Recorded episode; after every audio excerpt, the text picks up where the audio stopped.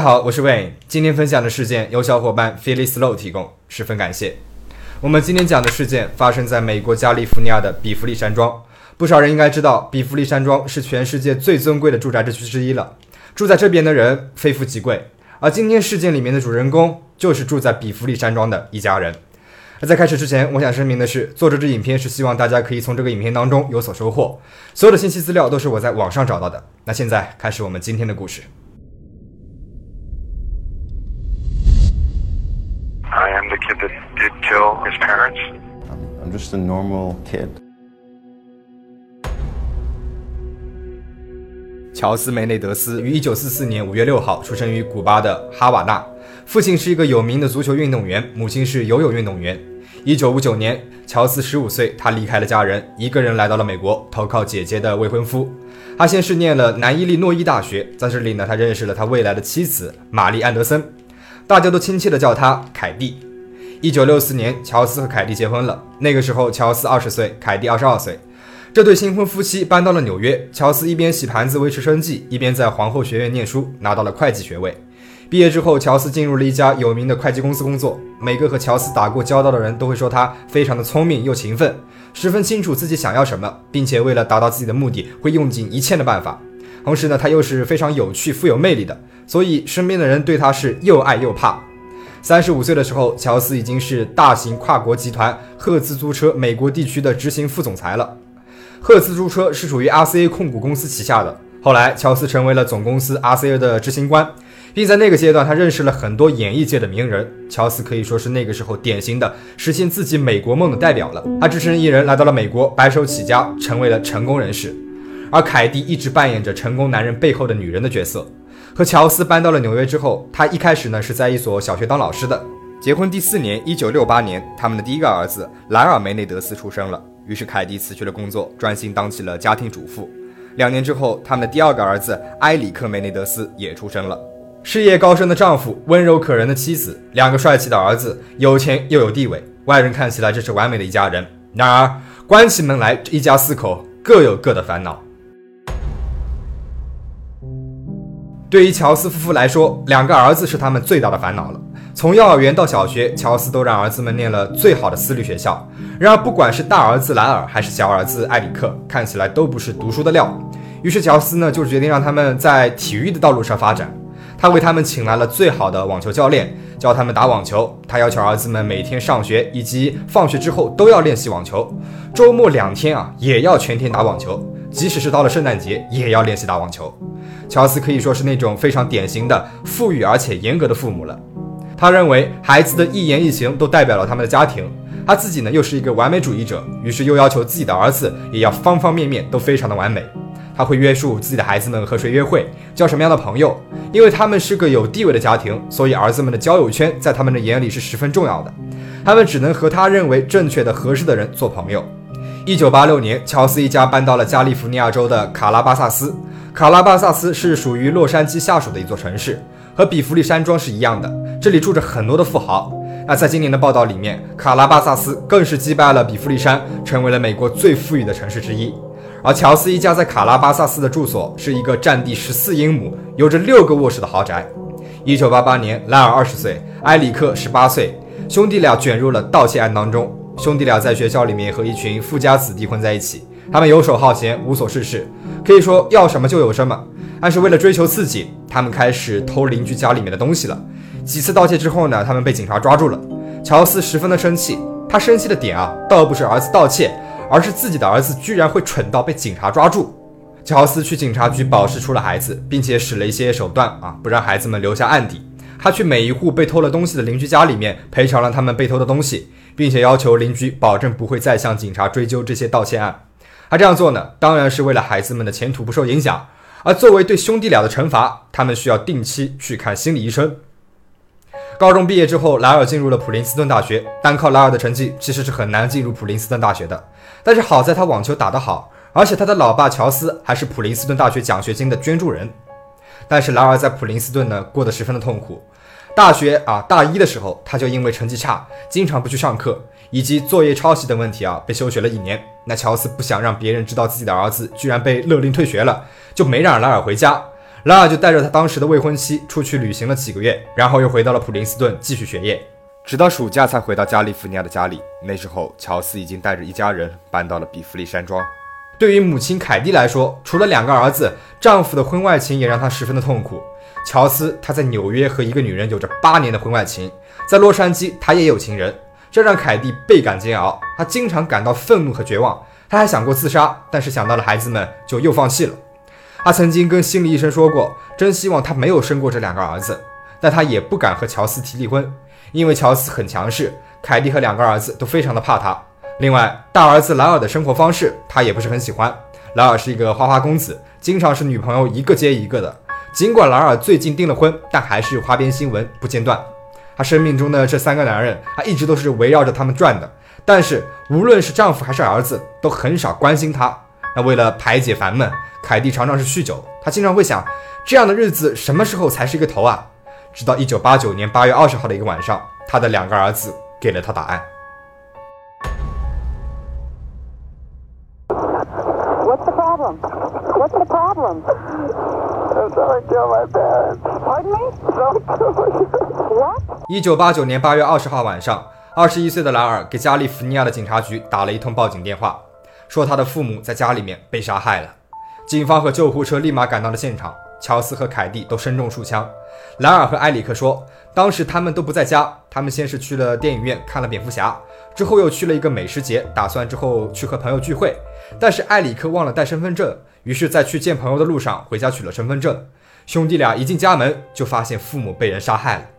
警方是丝毫没有怀疑当时二十一岁的莱尔和十八岁的埃里克，也没有第一时间去检查兄弟俩的车子。如果警察检查了他们的车子，就会发现他们的车上有杀死乔斯和凯蒂的枪。之后的葬礼上，兄弟俩是声泪俱下。但是葬礼一结束，两人就好像什么事情都没有发生过一样，回归了正常的生活，或者说是比以前更加奢侈的生活了。因为突然之间，他们继承了父母的所有财产。弟弟埃里克呢，是搬出去了他们比弗利山庄的家，住进了玛丽安德尔湾的一所公寓里面，决定专心精进网球技艺。他还经常去墨西哥旅行，也经常会去普林斯顿看望自己的哥哥莱尔。而哥哥莱尔开始大肆挥霍，他给自己买了一辆豪华版的保时捷，一块劳力士的手表，以及在普林斯顿还买下了一家咖啡馆。时间是一天天的过去了，警察查遍了每一条线索，但是始终没有头绪。最终，他们把怀疑放在了兄弟俩头上，明显他们是有杀人动机的。父母突然离世，他们就继承了所有的财产，就开始大肆挥霍。头几个星期，劳尔就花了七十万美元。警方呢就让埃里克的一个朋友去套兄弟俩的话，但是也没有什么用。凶杀案发生两周之后，莱尔和埃里克接受了警察的深度调查，但是还是毫无所获。之前呢我们说过，自从兄弟俩发生了盗窃案之后，就开始定期去看心理医生。在父母被害之后呢，兄弟俩也没有间断去心理治疗。他们的心理医生叫奥齐尔。有一天，埃里克来到了奥齐尔的办公室，看起来是愤怒又沮丧。埃里克说自己很想自杀，因为父母被害的画面一直会在他的脑海里面出现。埃里克说很想出去走一走，和奥齐尔聊一聊。然而在两人散步的时候，埃里克说这一切都是我们做的。回到办公室，埃里克向奥奇尔详细的描述了杀死父母的全部过程。据奥奇尔所说，埃里克是在看了一部 BBC 的片子之后，想出了这么一个法子。他看完节目之后，他把哥哥莱尔叫到了房间里面。埃里克对他说：“我们的父亲掌控了我们的整个人生，他残酷独裁，给我们俩设立的超高的目标，我们根本是不可能达到的。同时，父亲还让他们的母亲每天都处于痛苦之中。那他们杀死母亲的原因呢？是因为当时母亲是他们杀死父亲的唯一目击者，而且母亲既然已经这么不开心了，还不如一起了结了他的生命，让他早一点解脱。”埃里克说。他和莱尔使用了假身份证，提前买了两把枪。当天晚上，父母俩人是坐在沙发上看电视。埃里克和莱尔走进了客厅，埃里克走在前面，他首先朝父母开了枪。父亲中枪之后立马身亡，而母亲中枪之后是倒在了地上，但是还有呼吸。这个时候，他们枪里面已经没有子弹了，于是跟在后面的莱尔跑到了车子上，拿了更多的子弹，然后又跑回去开枪打死了自己的母亲。奥奇尔听完这些之后，立马打电话给了莱尔。拉尔第一时间来到了办公室，并且责怪埃里克破坏了一场完美的犯罪。几天之后，一九八九年十一月二号，兄弟俩再一次的来到了奥齐尔的办公室接受心理治疗。这一次他们说了更多的细节，而奥奇尔都把这些对话录了下来。但是三个人并不知道的是，这个时候奥奇尔的助理正站在门外偷听。听完兄弟俩描述整个案件的细节，助理立马报了警。后来警方问奥奇尔为什么不报警，奥奇尔说他怕兄弟俩要杀害他。警方拿走了奥奇尔的磁带。一九九零年三月八号，哥哥拉尔首先被逮捕，而弟弟埃里克那个时候还在以色列参加一个棒球锦标赛。不过在三天之后，他回国，主动来到了警察局自首。一九九二年十二月七号，兄弟俩被分开起诉，有五百多个人出庭做了证人。庭审是被媒体全程报道。欧杰辛普森案也是同一时期，这起案子在美国和欧杰辛普森案有着差不多的知名度，但是不一样的是，这起案件凶手已经是确定了，就是莱尔和埃里克兄弟俩。但是问题的关键在于动机是什么呢？庭审之前，所有的人都以为兄弟俩是为了财产才动了杀念。主检察官帕梅拉也在法庭上面控诉兄弟俩为了财产残忍地杀害了父母。有人估算了一下，梅内德斯一家的财产大概是八百万美元。要知道，在八十年代，八百万美元的价值远比现在大得多了。埃里克最好的朋友克雷格出庭做了检方的证人。克雷格说，埃里克和他写了一系列的剧本，这一系列的剧本的内容是一对富家子弟犯了武装罪，第一桩呢就是为了继承财产杀害了父母，所以。也许艾里克在剧本里面所写的就是他真实要做的事情，但是谁都没有想到，辩护律师却扔下了一枚重磅炸弹，改变了公众对兄弟俩的看法，那就是乔斯，就是他们的父亲，对两个儿子一直都有性侵的行为。辩护律师让兄弟俩为自己做辩护，哥哥莱尔说，父亲乔斯在他七岁的时候曾经侵害过他。Did your father have sexual contact with you? Yes. How did it start?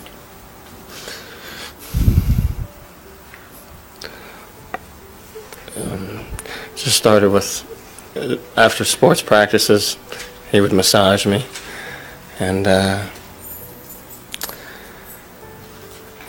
it, we would have these talks, and he would show me, and he would uh, fondle me, and he would ask me to do the same with him, and I would I would touch him, and we would undress. And how often would this happen? Like two or three times a week. Did you want to do this?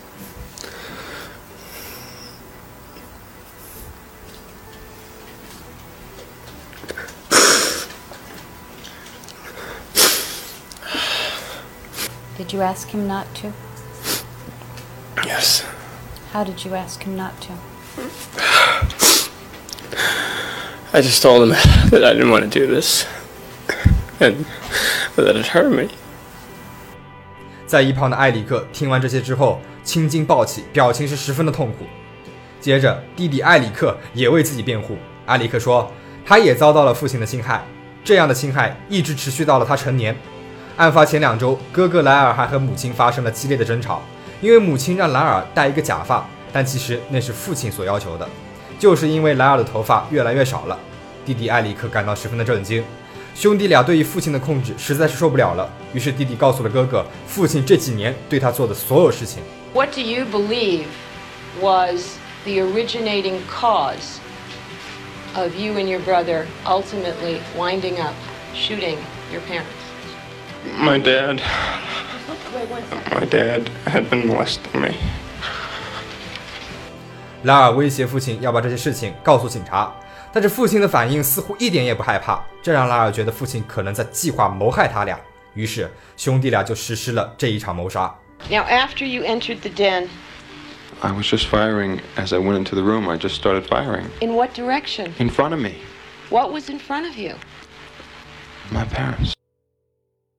兄弟俩的堂兄安迪出庭做了证人。他说，当时莱尔八岁的时候，也就是他十七岁的时候，有一天他去莱尔家里面玩，莱尔问他能不能晚上和他一起睡，他怕晚上自己的父亲乔斯会去他的房间里面侵害他，莱尔还让他不要把这件事情跟任何人说。而兄弟俩的心理医生奥奇尔作为检方这边的证人出庭，他说兄弟俩在治疗的过程当中的确有说过乔斯在精神和身体上面对他们有过虐待，但是从来没有说过乔斯性侵过他们。如果说他们确实是遭到过乔斯的性侵，那么为什么他们不告诉自己的心理医生呢？但是又有证据显示，莱尔和艾里克第一次见到奥奇尔的时候就签了一个放弃保密协议。什么意思呢？就是莱尔和艾里克接受心理治疗的过程当中，他们说的所有话，奥奇尔都可以告诉他们的父母。因为乔斯想知道儿子们会说一些什么，就让儿子们签下了这个协议。所以，如果兄弟俩知道他们的父亲会知道他们说什么，那么就不太可能告诉心理医生他们被性侵的事情了。关于性侵的事情很难证明，因为被兄弟俩声称实施性侵的那个人已经死亡了，也没有任何的证据能够证明。陪审团也被兄弟俩搞糊涂了，很难做出定夺。那另外，为什么他们要杀死自己的母亲呢？兄弟俩在监狱里接受过一次采访。说了杀死母亲的原因。killed your father, who was molesting you. Why did you kill your mother? On Thursday night before, uh, when the, in one of the explosions, I was running downstairs and I was crying, and my mother was on the couch and she had been drinking, and she said, "What's wrong with you?" And I said, "Nothing, nothing. You wouldn't understand." And she said, "Oh, I understand. What do you think? I'm stupid?" And and she told me that she knew, that she had known all my life what my father was doing. And it was like I didn't even know who she was anymore. And I just saw dad and mom as the same person at that point. I, saw them as, as a single person. 一九九四年一月十号，埃里克的陪审团宣布他们无法作出判决，于是宣布无效审判。两周之后，拉尔的陪审团做出了相同的回应，于是，一切又得重新来过了。一九九五年八月，对兄弟俩的审判再一次开庭了，这一次没有上一次那么公开。到了一九九六年六月二十八号，最终审判兄弟俩一级谋杀罪罪名成立，被判终身监禁。不过俩人没有被判死刑，因为他们之前没有过犯罪记录。兄弟俩被送往了加利福尼亚不同的监狱，他们会定期给对方写信。两人的监狱生活也十分的多彩。莱尔在监狱里面陪伴身患绝症的犯人，埃里克呢则在监狱里面组织了那些童年时期遭受过性侵的犯人，成立了互助会。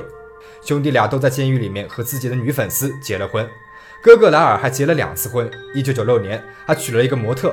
五年之后，模特发现他还在和别的女粉丝书信来往，于是呢就离婚了。之后，拉尔又跟一个三十三岁的杂志编辑结了婚。弟弟艾里克于一九九七年娶了比自己大九岁的单身妈妈。这个妈妈每周末都会带着自己跟前夫所生下的女儿驱车两百公里去看她，这也是非常典型的 hybristophilia 案例。上一期节目我们也讲过 hybristophilia 现象，感兴趣的小伙伴可以看一下。二零一八年二月份，四十七岁的艾里克搬到了五十岁的哥哥莱尔所在的监狱里面，但是两人不在监狱里面的同一个单元。四月份，兄弟俩搬到了同一个单元，分别二十三年之后，兄弟俩又团聚了。关于兄弟俩最新的报道是，兄弟俩在二零一八年一起过了圣诞节。到这里呢，整个事件就已经讲完了。